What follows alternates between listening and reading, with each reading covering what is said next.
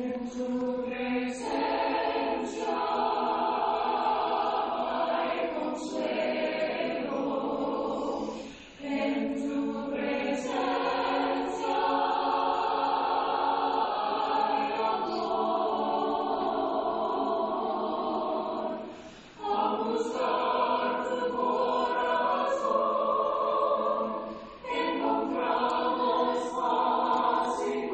Queridos hermanos y amigos, que Dios derrame muchas y grandes bendiciones sobre su vida en este hermoso día. Damos gracias a Dios por permitirnos la vida en este día. Gracias a cada uno de ustedes por tomar de su tiempo y meditar juntos en la palabra de nuestro Dios. Recibe un saludo de la Iglesia Cristo en Sequirres. Para nosotros es un privilegio el poder compartir la palabra de nuestro Dios y el poder de esta manera conocer la voluntad de nuestro Dios, poder acercarnos a Él para hacer su voluntad y así poder prepararnos para el gran día del juicio final. Dios nos muestra a través de su palabra lo que Él quiere que nosotros hagamos, en donde debemos de buscar siempre hacer la voluntad de nuestro Dios y no la nuestra, para poder agradarle en todo momento. Salmo 63, 7 y 8 nos dice, porque has sido mi socorro, y así en la sombra de tus alas me regocijaré. Está mi alma apegada a ti, tu diestra me ha sostenido. La idea de que Dios extiende su mano para ayudarnos en momentos difíciles es un tema central en las Sagradas Escrituras. El Salmo 63 nos hace ver claramente esto cuando declara, porque has sido mi socorro, y así en la sombra de tus alas me regocijaré. Está mi alma apegada a ti. Tu diestra me ha sostenido. Versículos 7 y 8. El salmista consideraba que la ayuda de Dios era como una mano que lo sostenía. Se cree que el rey David escribió este salmo en el desierto de Judá durante la terrible época de la rebelión de su hijo Absalón. Este había conspirado para derrocar a su padre y David huyó al desierto, segundo Samuel 15 y 16. Aún durante aquel difícil momento, Dios no lo había abandonado y David confiaba plenamente en él. Señaló, porque mejor es tu misericordia que la vida. Mis labios te alabarán. Salmo 63, 3. Cuando llegamos a comprender quién es Dios, cuando razonamos mirando al Dios que servimos, encontramos mucho consuelo. El versículo 7 nos enseña algo que nos alienta. Dice David, porque ha sido mi socorro. David tenía muy presente de dónde llegaba la ayuda que él necesitaba. Hoy en día muchas personas y aún muchos cristianos dicen qué suerte. Sin embargo, cuando conocemos a nuestro Dios podemos estar seguros que no es la suerte, sino que es el socorro que proviene de nuestro Dios.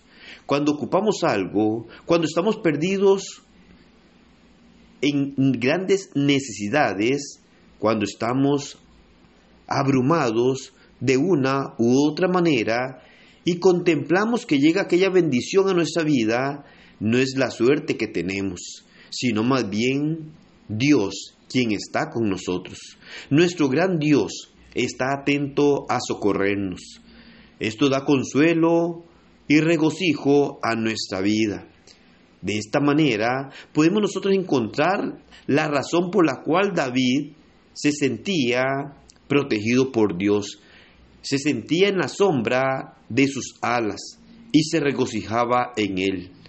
¿Cómo no vamos a regocijarnos al sentirnos en la sombra de sus alas, sabiendo que tenemos la protección de nuestro gran Dios, el cual es todopoderoso y está siempre atento a ayudarnos. Todo esto puede redundar en nuestra actitud hacia Dios. Por esta razón David dice, está mi alma apegada a ti. Nuestra alma debe estar apegada a nuestro Dios. Y esto podríamos decirlo por dos razones claras. Una, por gratitud a Dios, ya que Él es nuestro socorro, ya que es Él quien nos da regocijo a nuestra vida. Y otra, para mantener la dicha de obtener el socorro de nuestro Dios. Y al mantener el socorro de nuestro Dios, podemos mantenernos regocijados en Él. De esta manera, podremos vivir confiados en Dios. porque somos sostenidos con su diestra. Cada uno de nosotros podemos tener la seguridad que estamos en las manos de nuestro Dios y ahí estaremos seguros, porque Él no nos dejará caer, siempre estará atento para levantarnos. A veces la vida puede ser dolorosa, no obstante, Dios ofrece su mano de consuelo en medio de todas aquellas tribulaciones que podamos sentir. Y lo más importante es que siempre contaremos con Él, porque no estamos fuera de su alcance. Eso es algo que debe de alentarnos en gran manera. Estamos al alcance de su mano. Estamos a su alcance para poder recibir el socorro deseado, para poder sentir la confianza en nuestro Dios. Confianza que está puesta de parte de Dios para toda persona. Toda persona puede gozar de esta bendición que Dios da, pero para poder gozar de esta bendición debemos humillarnos ante sus pies y hacer su voluntad y no la nuestra. Debemos de buscar reconciliarnos con Él, reconciliación que podemos obtener por medio de Jesucristo y que Jesucristo vino a dar su vida para acercarnos a nuestro Padre eterno, pero debemos de ser obedientes a su palabra, a ser conforme a lo que Él establece, reconocer que el pecado nos separa de Dios, pero que a través de la obediencia al Evangelio podemos tener este consuelo y esta seguridad en nuestro Dios, porque Él estará atento a cada uno de nosotros, Él está dispuesto a ayudarnos, quiere ayudar a toda persona, pero no toda persona se deja ayudar de Él, porque para dejarnos ayudar de Él debemos ser obedientes a su palabra, debemos hacer conforme a lo que Él establece, debemos ser constantes en su camino y así poder obtener esa esperanza de vida eterna y poder ir a morar eternamente con nuestro Dios.